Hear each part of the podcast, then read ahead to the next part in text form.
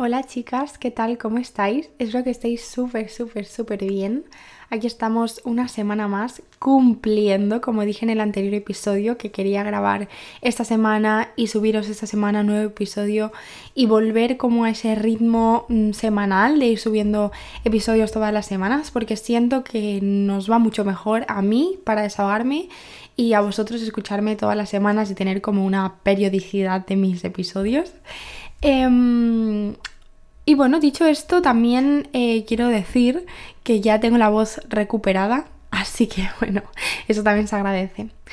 Espero que hayas tenido una muy buena semana. Yo mm, no lo sé todavía porque estamos a martes cuando estoy grabando esto, entonces todavía no sé cuánto de bien habrá ido mi semana. Espero que bien ha empezado bien. Ayer me fue guay, tuve un examen, me salió bien. Así que bueno, suficiente. La verdad, en época de examen es suficiente para sentirte, para sentirte bien. Dicho esto, en el episodio de hoy se viene, o sea, el episodio de hoy se viene cargadito. Ya os aviso de primeras. Eh, creo que, mm, que, bueno, que os dije en el episodio anterior que lo íbamos a tratar, que ya lo tenía grabado, de hecho, aunque he decidido regrabarlo para poder explicar bien mi posición sobre esto, para poder hablaros bien sobre mi experiencia con esto y para poder sentirme mejor, porque de alguna manera, como lo grabé cuando no estaba bien, como os conté, eh, siento que no lo hice de la mejor manera que puedo hacerlo, así que aquí estamos regrabándolo. Pero bueno, eh, episodio importante, tenía muchas ganas de hablar de esto. Y es un sentimiento que me ha acompañado durante mucho tiempo de mi vida y por eso quiero compartiroslo.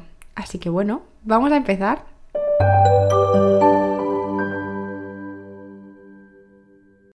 Bueno, pues chicas, el episodio de hoy se llama Me hubiera gustado ser una fuck girl, pero me enamoró muy rápido. Porque hoy quiero hablar sobre mm, las personas que no nos gusta tener unas relaciones esporádicas o espontáneas, que no nos sentimos cómodas em, haciéndolo Mm, y, del sentimiento que a mí me ha llevado durante mucho tiempo eh, de la mano y me ha hecho sentirme muchas veces rara, ¿no? Así que bueno, eh, para empezar me gustaría decir que está bien lo que nos gusta, es decir, vamos a hablar de la sexualidad, ¿no? Un poco. Y la sexualidad creo que, mm, como todo en esta vida, pero sobre todo la sexualidad, es algo tan personal, tan íntimo de cada persona, es decir, a todos nos gusta de una manera diferente y está bien, a todos nos gusta con un tipo de persona diferente y está bien, a todos nos gusta pues mm, más de una forma o más de otra, o quizás no nos gusta, pero hay personas asexuales, ¿verdad? Por lo cual la sexualidad, vivas como la vivas, está bien. Y si todavía no la has vivido, está bien también, tengas la edad que tengas, ¿no? O sea, Em, creo que es algo tan personal que no es, eh, por ejemplo, es como la política, un poco, ¿no? O sea, la política, mm, cada uno tiene su visión, cada uno tiene su idea. Incluso creo que en el tema de la sexualidad es más, porque por ejemplo en la política pues está bien hablar y dar charlas de determinadas cosas, por ejemplo el feminismo, ¿no? Para concienciar, para ir avanzando un poco como sociedad y para decirle a la gente pues que quizás es mejor hacer un avance y, pensar de otra manera, ¿no? O la, la homofobia, ¿no? Todo esto todos estos movimientos sociales que está bien como concienciar. Pero en realidad el sexo ya no solamente algo personal y cada uno tenga su visión y su posición em, en este tema, sino que no está bien intentar inculcar a otro lo que a nosotros nos gusta o a lo que a nosotros nos parece bien. Si a mí me parece bien un sexo tradicional, yo no tengo por qué eh, implementarle a una persona que le gusta el BDSM, por ejemplo, que el sexo tradicional es mejor. O si a mí me gusta el sexo mm, homosexual, yo no tengo por qué decir a una persona heterosexual que mi sexo es mejor, ¿no? Em, es decir, creo que la manera, las personas con las que nos acostamos es algo tan personal y tan idéntico, o sea, tan de que forma parte de la identidad de cada uno, que, mm, que no nunca se debe como determinar como una forma de hacerlo que es como la mejor o como la correcta. Dicho esto, está bien por ejemplo, también que os guste eh, el sexo sin sentido, que os guste sexo sin más con diferentes personas, que viváis esa la, vuestra, sexualidad perdón, de esa manera, está bien. Entonces, el mensaje que quiero empezar, o sea, con el que quiero empezar es que está bien que os guste el sexo sin compromiso, que está bien que seáis unos fuckboys, que está bien que seáis unas fuckgirls, pero hoy quiero centrarme en las personas que no les gusta, en asumir que no te gusta y que tienes que aceptarte y no sentirte un bicho raro. ¿Vale? Yo creo que eso es un resumen como para empezar, para plantar mi base aquí y decir esto no es una crítica a las personas que se consideran que les gusta el sexo sin sentido, que les gusta el sexo esporádico, porque para nada, simplemente pretendo como decir a la gente que no le gusta que no pasa nada, que no eres asexual y que no eres un bicho raro porque todo el mundo lo haga y tú no. Así que vamos a empezar definitivamente con este episodio y vamos a empezar a dando las, las bases. Yo las ideas claves me las he apuntado como siempre en mi journaling em, porque no me quiero dejar nada porque creo que es un tema que a mí me ha atormentado mucho tiempo y os juro que ese sentimiento de me hubiera gustado ser una fuck girl, pero me enamoro muy rápido, lo he tenido durante toda mi vida, al menos, bueno, no toda mi vida, pero una parte de mi adolescencia, incluso tocando los 20 o en los 20, sí. Y mm, creo que todos lo hemos tenido de alguna manera, alguno, al menos la mayoría de personas, el sentimiento de es que nadie ama como yo, nadie me, vea, me va a amar de la misma forma que yo amo, nadie me va a amar con la misma intensidad, nadie me va a amar de una forma tan recíproca, porque como yo amo no ama a nadie. Y esto creo que pasa porque nos relacionamos con personas que no están en el mismo punto que nosotros. Creo muy firmemente que cuando te relacionas con personas que no están en el mismo punto que tú, quizás sí que aman de la misma forma que lo haces tú, pero no están en ese punto de su vida, quizás no quieren una relación contigo, quizás prefieren estar en ese momento de su vida eh, teniendo relaciones esporádicas y sin, em, sin llegar a nada más, y está bien. Quizás sí que aman de esa forma, pero no están dispuestos a dártelo en ese momento o no a ti, ¿no? Y eso también hay que asumirlo.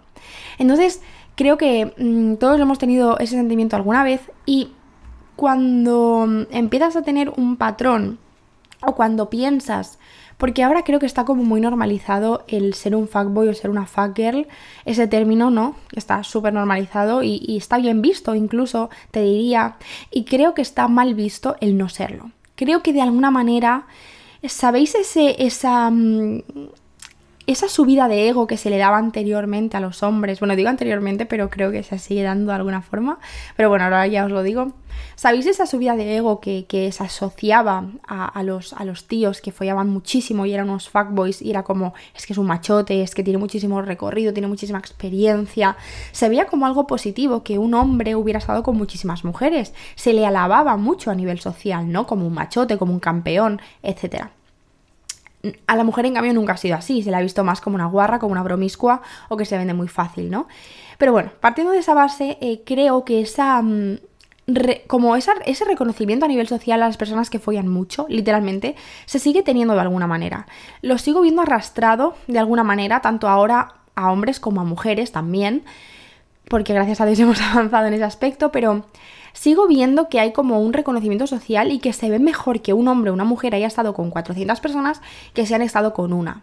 Cosa que tampoco entiendo, porque como bien he dicho antes, la sexualidad de cada uno em, es diferente, cada uno la vive como, como la quiere vivir y si quieres acostarte con 400 personas está genial, si quieres acostarte con una está genial y si no quieres acostarte con nadie está genial también.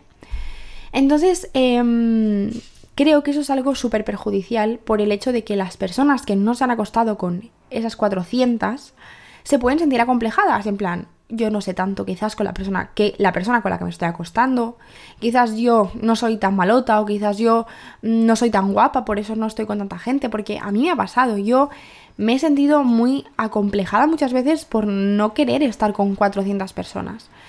Em, porque jolín, o sea, yo creo que oportunidades tenemos todos, porque si tú quieres, hoy en día además es tan fácil follar, literalmente parece como comprarse algo por Amazon, o sea, tú te metes en Tinder, te metes eh, algunas aplicaciones, que no voy a decir porque da igual, pero aplicaciones em, determinadas que, que están hechas única y exclusivamente para quedar con alguien y follar, eh, hoy en día es tan fácil que me parece genial, ¿no? Pero Hoy en día es tan fácil que si no has follado con 400 personas, yo creo que literalmente ha sido porque no has querido.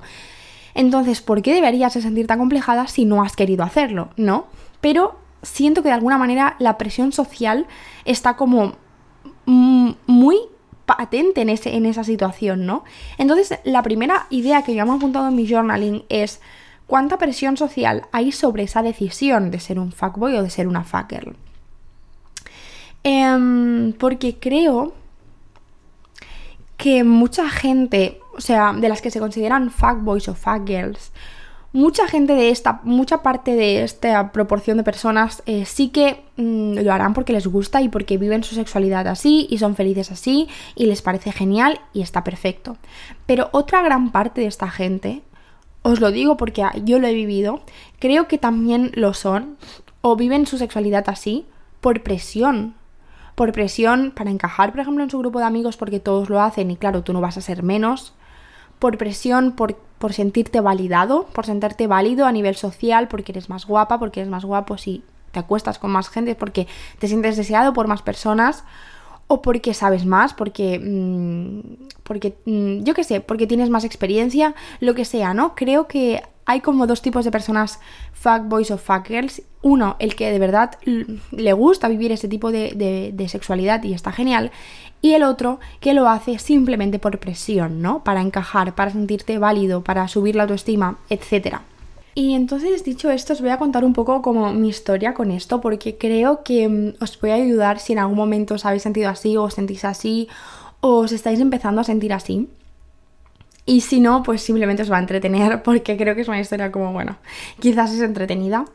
Y nada, yo cuando salí de mi relación tan tóxica con la que, en la que me sumergí durante un tiempo de mi vida, ya os he hablado muchas veces de ella, quiero hacer un episodio que aún no lo he hecho, eh, hablando sobre las relaciones tóxicas pero bueno, como es un tema muy, muy importante, quiero estructurarme bien en la cabeza todo lo que quiero decir. Pero bueno, el caso es que estuve mucho tiempo con esa persona, ¿no? Y perdí mi virginidad con esa persona porque empecé muy jovencita, empecé con 14, 15 años con, con ese chico. Y mm, perdí la virginidad con él, que también... Uy, acabo de dar un golpe al, micro, espero que no lo hayáis escuchado, lo siento. Em, que también quiero hablar un día sobre, quizás está bien hablar sobre esto, el tema de la virginidad creo que es un concepto totalmente arcaico y desfasado ahora mismo ya, o sea, no existe, es un concepto como súper eh, irreal que nos lo hemos inventado nosotros a lo largo de la historia y, no deberíamos de darle tanta importancia como, como, se le da, porque no es, no es tan importante, ¿no? Pero bueno, dicho esto, eh, yo perdí como mi virginidad, entre muchas comillas, con, con este chico y yo estuve como cuatro años con él. Y sí que es verdad que entre nuestras idas y venidas a nivel eh, tóxico, pues estuve con, un chico más. Pero, pero yo salí de esa relación y no tenía más experiencia. Yo salí de esa relación a los cuatro años de haber empezado, es decir, con 17 años, eh, sin ninguna otra experiencia con, otra persona, más que con, con, ese chico y otro con el, que, con el que estuve, ¿no? Y claro, cuando salí de esa relación tan tóxica, ya hablaremos bien en, un episodio que quiero dedicar única y exclusivamente a, a, las relaciones tóxicas, pero cuando sales de una relación tóxica y no has curado, es muy normal que busques personas con el mismo patrón tóxico. Es posible que busques a personas, en mi caso chicos, aunque soy bisexual, no sé si lo había dicho, nunca me considero una persona, bueno, soy una persona bisexual, pero mm, siempre, bueno, y más en esa época, no con 17 años, no tenía como todavía muy clara mi sexualidad, ni cuáles eran mis gustos, ni que podía estar con chicas y que me gustaban las chicas. Pero bueno, en ese momento buscaba a chicos, ¿no? Entonces, en ese momento para mí era lo más normal del mundo y era mi patrón buscar a un chico que también siguiera patrones tóxicos, que también tuviera cosas que mi anterior pareja tenía, ¿no? Y una de ellas era pues el típico chico malote, tipo 3 metros sobre el cielo, eso buscaba yo. Que cuánto daño ha hecho esa película, por cierto. Em, yo buscaba como a chicos malotes, porque a mí los buenos no me gustaban. Yo quería malotes, que se metían en problemas mejor, que tuvieran un pasado turbio, que fueran súper posesivos. Bueno, joyitas, básicamente, a eso buscaba yo, joyitas. Em, ¿Qué pasa? Que casualmente estos chicos, no voy a decir que sea por la masculinidad frágil y porque cuando has estado con más mujeres eres más machote y este tipo de personas buscan reforzar esa imagen de machote. No voy a decir que sea por eso, pero daba la casualidad de que todos los chicos a los, con los que yo me. Bueno, con los, a los que yo me fijaba em, eran hombres que habían estado con muchas mujeres. El caso es que me empecé a sentir mal porque empecé a decir, jolín, yo solamente he estado con la persona con la que he estado tanto tiempo, em, un chico más, pero ya está, y este chico con el al que estoy conociendo eh, ha estado con, con, yo qué sé, con 50 chicas. Que a lo mejor era broma, a lo mejor se lo estaba inventando para hacerse el, guay, pero bueno, al menos era lo que a mí me decía en ese momento, ¿no? Em, Y empecé como a sentirme como acomplejada, en plan, joder, pero quizás es lo normal. Y empecé a ver, eh, empecé a conocer a diferentes personas, empecé a, hablar con algunas amistades, empecé a, claro, además mis amistades también crecían a la par que yo, por lo cual también iban descubriendo su sexualidad. Iba viendo como todo mi entorno iba em, descubriendo su sexualidad con diferentes personas, iban follando con diferentes personas. Cosa que me hizo sentir súper acomplejada, en plan, ¿por qué yo no estoy follando con tantas personas? A mí, porque no me sale follarme a una persona por Tinder, ¿no? Me sentí muy acomplejada durante un tiempo porque me sentía em, muy inexperta en ese sentido.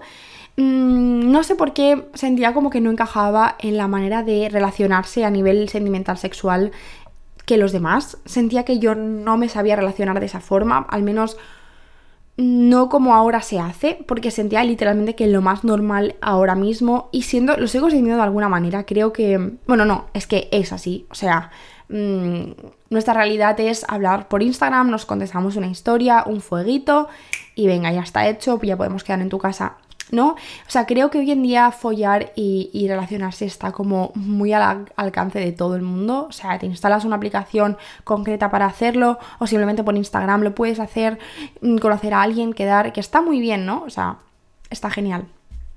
Pero creo que es lo normal, lo que ahora mismo estamos acostumbrados. De hecho, em, creo que hemos llegado a un punto en el que eh, nos gusta tanto la inmediatividad, ¿no? Con aplicaciones como TikTok, el daño que, que ha hecho en, nuestra, en nuestro cerebro, porque creo que cada vez somos una sociedad más impaciente, lo queremos todo ya y queremos que dure poco y que sea rápido, ¿no? Y queremos pasar a otra cosa totalmente diferente porque es lo que nos estimula, el pim pam y luego otra cosa. Aunque no me refiero a nivel sexual, sino por ejemplo, una aplicación, el, el, TikTok, o sea, nos gusta ver vídeos de 15 segundos y luego otro, y luego otro, y luego otro. Ya no nos gusta tanto ver vídeos largos de 20 minutos, ni nos gusta tanto ver películas, preferimos series, ¿no? O sea, si os fijáis, somos una sociedad muy impaciente y creo que esto también se aplica al sexo hoy en día. Creo que mm, nos gusta mucho una persona y luego otra, porque si estamos demasiado tiempo con una persona nos aburrimos, entramos en monotonía y no es lo mismo, ya no nos provoca lo, que nos lo que nos provocaba antes. Y no es así, o sea, la persona no tiene culpa, eh, el sexo no ha dejado de ser mm, bueno, sino simplemente tú te has cansado porque estás acostumbrado o acostumbrada a lo inmediato, a lo rápido y a lo siguiente, ¿no? Entonces, em, creo que hoy en día está muy normalizado, está bien visto y es lo más normal del mundo vivir la sexualidad de la misma manera que vivimos todo lo que vivimos en, hoy en día, todo a nivel inmediato, rápido y siguiente. Em, todo, pero es que absolutamente todo es así, ¿no? Entonces, claro, cuando hay personas que, me incluyo, que no nos gusta ese tipo de vida, ese tipo de sexualidad, sobre todo, ¿no? Que, no nos, Yo, por ejemplo, no puedo... Bueno, sí puedo porque lo he hecho, ahora hablaremos de eso, pero no me siento cómoda eh, compartiendo un momento como íntimo, como es el sexo, con una persona con la que no comparto nada, con la, a la que no conozco, ni siquiera sé qué le gusta hacer, ni siquiera sé si somos compatibles a nivel emocional. Y con esto no me refiero a que yo con la persona que, tenga sexo es con la persona que me veo casándome y teniendo una familia y una casa y, una hipoteca. Para nada. Simplemente conectar emocionalmente. Y si luego no va más la relación, está bien, está ok, pero al menos hemos conectado de alguna manera y eso ha llevado a tener una relación sexual. Y si después eso no va más, está bien. Pero Em, eso es lo que a mí me ha pasado y lo que yo he sentido durante mucho tiempo. Y el hecho de ver como todo mi entorno y chicos con los que yo estaba em, tenían otro, otro tipo de, ver la sexualidad y otro tipo de disfrutarla, em, me hizo sentir muy rara. Y pensé, bueno, vamos a probar. ¿No? O sea, quizás también soy así, quizás está súper bien y me estoy perdiendo algo y quizás me encanta vivir la sexualidad así y quizás es que no sé qué me gusta o quizás no me siento identificada porque nunca lo he hecho. Bueno, empecé a hacerlo, me duró dos meses, eh, me instalé Tinder y quedé con unos cuantos chicos. Literalmente era quedar, pim y chao. Con pim me refiero a follar, ¿vale? Em, y cuando lo hice unas cuantas veces, me duró dos meses, ya os digo, o sea, tampoco os penséis que estuve mucho porque yo ya me di cuenta muy rápido que eso no iba conmigo. Yo me di cuenta muy rápido que eso a mí no me gustaba, que toda la parte que para mí es especial y es bonita del sexo es, eh, por ejemplo, el reírte, el que la cosa no salga bien y que no pase nada, em, el, el, rato de después hablando con esa persona o el rato de antes, la conexión que hay entre las dos personas, porque creo que el sexo, yo soy de las que piensa eso, que si no lo piensas está muy bien, pero yo vivo el sexo de una manera que para mí el sexo es más que sexo a nivel físico, ¿no? Creo que también hay muchísima parte mental, muchísima parte em, sensorial, muchísima parte mm, sentimental en el sexo. Y, siento que cuando tú tienes sexo esporádico y, estás follando con una persona por primera vez eh, y la única, ¿no? Que sabes que va a ser un pim pam y fuera, eh, toda esa parte no la tienes, por lo cual te remites única y exclusivamente a lo físico, al placer.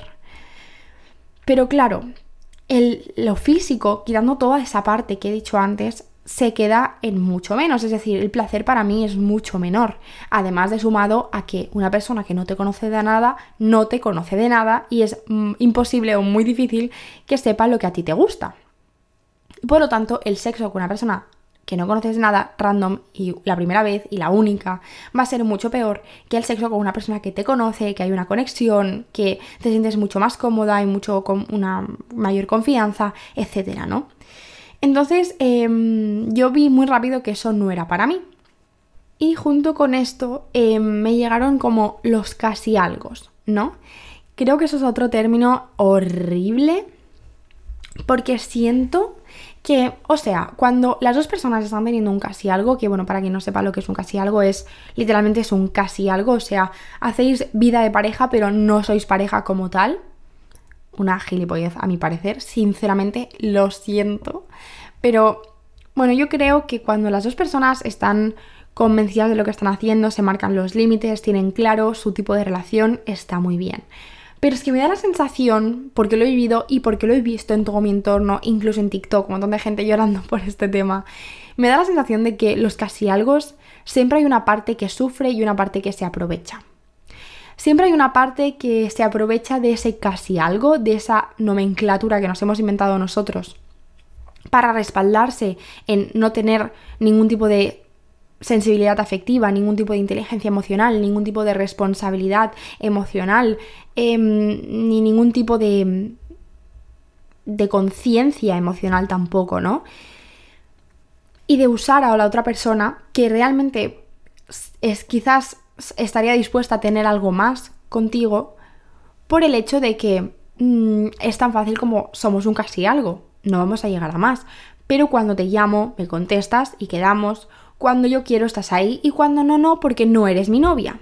¿No? Entonces siento que en muchas ocasiones es muy poca el porcentaje, o sea, yo creo que es muy poco el porcentaje de personas que tienen un casi algo de forma consensuada, de forma eh, recíproca y de forma consciente. Creo que la mayoría de casos son personas que se sienten vulnerables y que se aprovechan, o sea, y que hay una parte que se aprovecha de esa vulnerabilidad, mm, que es literalmente que es que sí que está esa parte dispuesta a tener algo más y que de alguna manera pues eh, ha, desarrollado sentimientos más allá de eh, a nivel sexual, ¿no? Porque claro, un casi algo no es quedar una vez y chao, es ir quedando, es ir follando. Y creo que es lo más normal del mundo. Creo que también tiene una parte química a nivel de nuestro cerebro. No voy a hablar del tema porque no lo sé seguro y no soy científica, como siempre digo, pero creo que hay una parte de química en el cerebro que, que desarrollamos cuando, cuando estamos teniendo una relación sexual con alguien y cuando esto se mantiene eh, es lo más normal del mundo que la confianza aumente, es lo más normal del mundo sentirnos más mm, cercanos a esa persona porque se ha desarrollado como una hormona que hemos...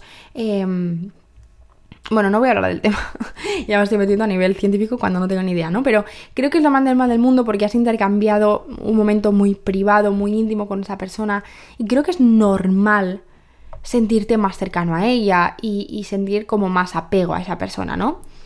Em, y claro, cuando una persona tiene tan claro que eso no lo, no lo quiere y la otra, en cambio, no lo tiene tan claro, llega al punto de somos un casi algo, ¿no? Y siento que siempre hay como ese juego de roles de el que se aprovecha y el que soporta. Entonces, eh, también esto lo he visto en relaciones de exparejas, es decir, una, ex, una expareja que eh, siguen follando pero no van a más. quizás al principio está bien, pero llega un punto en el que ya no es tan buena idea. Y con esto quiero daros un consejo de, si eres esa persona que está quedando con su ex y está follando, deja de hacerlo. O sea, deja de hacerlo, te entiendo muchísimo, pero deja de hacerlo. O sea, objetivamente el sexo con esa persona va a ser mejor que con un random, sí. ¿Te compensa? No. ¿Por qué? Porque en algún momento de esa relación que tenéis, se va a querer acabar. O sea, alguien de, las alguien de los dos va a querer parar esa relación, va a querer acabar con esa relación, o porque conozca a otra persona, o porque simplemente se canse. Y la otra persona va a tener que vivir como una segunda ruptura de esa relación que ya terminó. Y si no acaba, vais a querer volver. Y si queréis volver, peor todavía, porque si acabó fue por algo, Cari. No lo vuelvas a intentar. Te lo digo yo. Entonces, no es buena idea nunca ser un casi algo y menos con un ex. Eso lo quería meter porque para mí es muy importante el mm, no aceptéis un, ser un casi algo de alguien si vosotras no estáis dispuesta a ser ese casi algo también y menos de un ex. Un ex creo que nunca es buena idea, lo tengas claro o no, creo que nunca es buena idea. Em, entonces creo que me gustaría concluir este podcast diciendo que em, para mí lo más sexy no es que un tío o una tía haya estado con 400 personas, eso no lo hace ni más machote ni más machota. Lo más sexy es vivir tu sexualidad como te dé la gana, poner tus límites, decir que no a lo que tú no quieras. Si es no a no quiero una relación contigo esporádica y que luego te vayas, está bien. Si es no a no quiero una relación, estos son mis límites y los marcas, está bien. Es decir, para mí no hay nada más sexy, más atractivo y más magnético que una persona segura de lo que quiere tanto como para un lado como para el otro, y que sepa explicarlo y que sepa marcar sus límites y que viva su vida y su sexualidad también como le dé la gana, siendo siempre responsabilidad, responsable efectivamente, ¿no? Si tú sabes, por ejemplo, que eres una persona que no está dispuesto a llegar a más, y tú sabes, porque lo sabes, porque eso se nota, que la persona con la que estás no está en el mismo punto que tú, quizás está un poco más avanzada, y tú sabes que no vas a poder darle lo que esa persona quiere, Quizás también es tu responsabilidad decir, creo que no estamos en el mismo punto se acabó. ¿No? Que muchas veces es como, no, no, yo ya he marcado mis límites y la persona ya sabe dónde se mete. Creo que sí, pero creo que también eh, como es tu responsabilidad de alguna manera marcarle un límite. Si esa persona quiere seguir haciendo lo que está haciendo, ya está, o sea, bien por ella y que haga lo que, lo que considere, ¿no? Pero creo que está bien también marcar los límites eh, siendo responsable efectivamente en todos los sentidos tanto como si eres la persona que está desarrollando más sentimientos, decir, mira, creo que estoy desarrollando más sentimientos, sé que tú no quieres avanzar, es mejor que lo dejemos.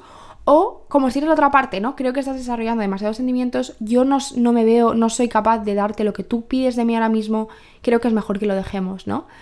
Y no seguir viviendo como en esa rueda de, bueno, ya pasar lo que tenga que pasar, yo voy fluyendo, porque eso no es ir fluyendo, eso es aprovecharte de la otra persona o, conformarte con algo que tú no quieres. ¿no? Porque creo que muchas veces em, nos conformamos con lo mínimo porque es mejor algo que nada, pero eso nunca es así.